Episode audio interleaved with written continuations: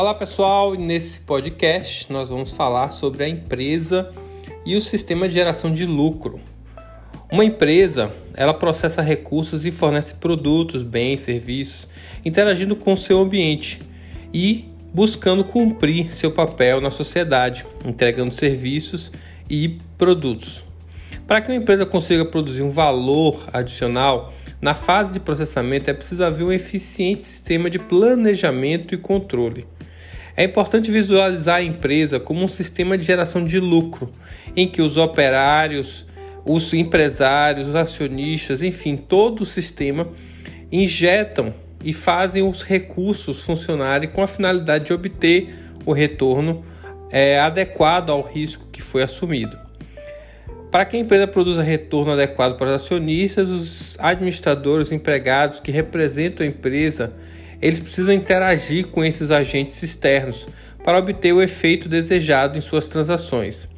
Então nós temos o ambiente interno, onde, nós, onde é possível perceber todas as nuances da empresa, recursos, máquinas, pessoas, e o ambiente externo, que é onde você vai ter os clientes, os concorrentes, fornecedores, tudo mais. E ainda tem mais uma terceira camada, que a gente chama de macroeconomia, é onde temos as forças que fazem com que as pessoas modifiquem suas atitudes.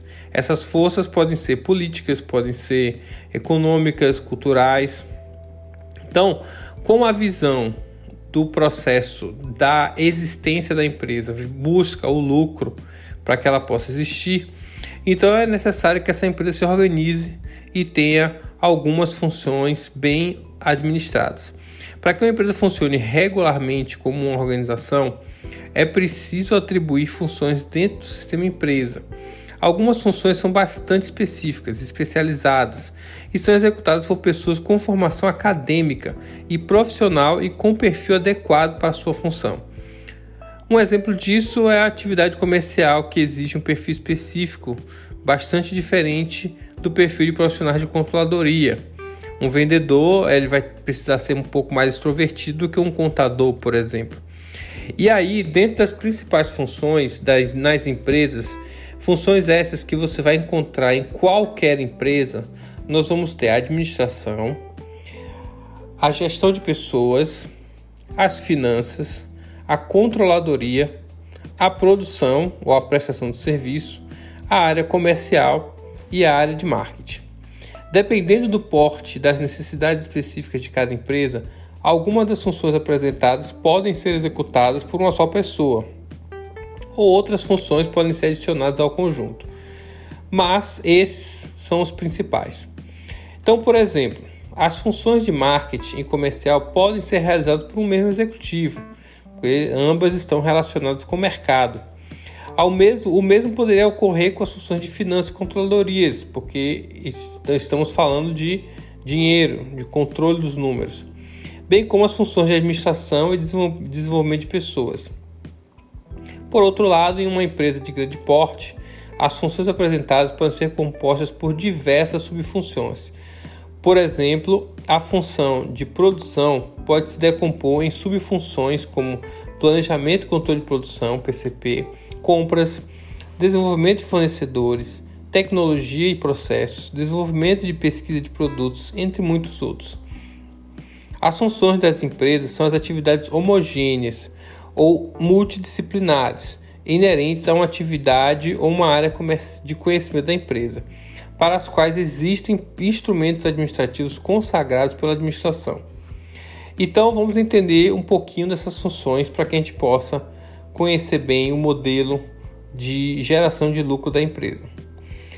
Bom, começar com a parte da administração. A função de administração ela é bastante ampla em uma organização é ao mesmo tempo uma ciência e uma arte, visto que emprega um conjunto de conceitos, metodologias e técnicas administrativas de forma sistematizada, porém gerando resultados diferentes, dependendo de como esse conjunto é aplicado pelos administradores.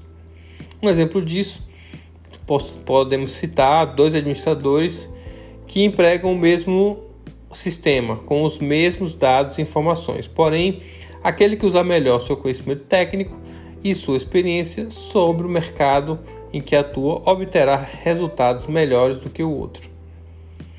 Falando agora de desenvolvimento de pessoas ou gestão de pessoas, essa é a função que cuida da carreira dos colaboradores, criando ambientes em que se sintam motivados e busquem resultados que culminem com os objetivos comuns da empresa. Profissionais dessa área precisam estar capacitados para atender às demandas internas e avaliar como o perfil profissional de cada candidato torna-o apropriado a determinadas atividades. Um exemplo disso é um profissional que apresente bastante habilidade em comunicação, talvez não deseje fazer os controles financeiros. A função de desenvolvimento de pessoas antecipa-se a possíveis conflitos internos evitando alocar pessoas em atividades incompatíveis com seus perfis. Bom, outro item é a parte de finanças. A finanças é a função que administra os recursos econômicos e financeiros, de forma que os resultados obtidos maximizem o valor de mercado da empresa e contribuam para a remuneração adequada dos proprietários. Eu gosto de dizer que as finanças são o sangue da empresa. Maximizando o valor do mercado da empresa, esta passa a valer mais e com isso o patrimônio dos seus proprietários também aumenta. Então, um exemplo disso, comercializar produtos com novas tecnologias é mais arriscado do que produtos conhecidos pelos consumidores. Portanto, seu retorno deve ser maior. Bom, outro setor, outra função importante que é a função controladoria. A controladoria tem a função de fazer a gestão de dados e informações por meio de sistema de informações contábeis e extracontábeis. Coleta e analisa os dados, transformando-os em informações úteis aos gestores para que esses consigam exercer com eficiência e eficácia as suas funções. Uma das ferramentas administrativas de controladoria é o orçamento empresarial. O controller é o profissional responsável pela controladoria. Ele precisa ter bom relacionamento na empresa de forma horizontal e vertical, com todos os níveis hierárquicos. Isso porque o controle trabalha com informações e, caso não tenha bom relacionamento com determinadas pessoas, essas podem sonegar informações ou então dificultar o seu acesso a elas. Um exemplo disso, ao conhecer o que ocorre em todas as áreas da empresa, o orçamento empresarial pode ser uma ferramenta utilizada para isso a função controladoria tem condições de ajudar outras áreas a obter resultados melhores e atingir objetivos financeiros comuns. Outra função importante é a função produção. A função de produção, como o próprio nome diz, em uma empresa industrial ou de serviço é gerar produtos e serviços. Faz a gestão da transformação de insumos, matéria-prima, materiais auxiliares, energia, entre outros, em um produto final.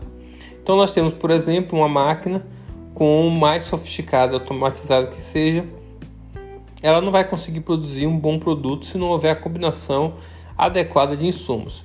Gosto de dizer que é, com leite ruim não dá para fazer sorvete bom. A função de produção tem o papel de integrar os, os, os recursos de forma que esses se transformem em um produto que atenda às necessidades dos clientes. Função comercial ela atua em linha estrita com a área de marketing e incorpora um conjunto de atividades que faz o produto ou serviço chegar ao cliente no prazo, com a qualidade esperada e o preço adequado. Um exemplo disso é entregar ao cliente um produto que gera muita reclamação, vai pouco a pouco consumindo os recursos para tentar resolver o problema, inclusive prejudicando a imagem corporativa. O equilíbrio entre prazo, qualidade e preço pode ser administrado eficazmente pela função comercial. Por fim, mas não menos importante, a área de marketing, que é a função que analisa, planeja e cria e implementa estratégias com a finalidade de atender às necessidades e expectativas do mercado, mas especialmente entender esse mercado e saber como atraí-lo para o seu negócio.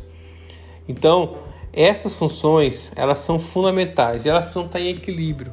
Claro que para todas essas funções é necessário recursos financeiros para elas funcionarem. Então, nessa série de podcasts, a gente vai vir falar bastante sobre técnicas e ideias para que você possa implementar um orçamento financeiro dentro da sua empresa. Até a próxima!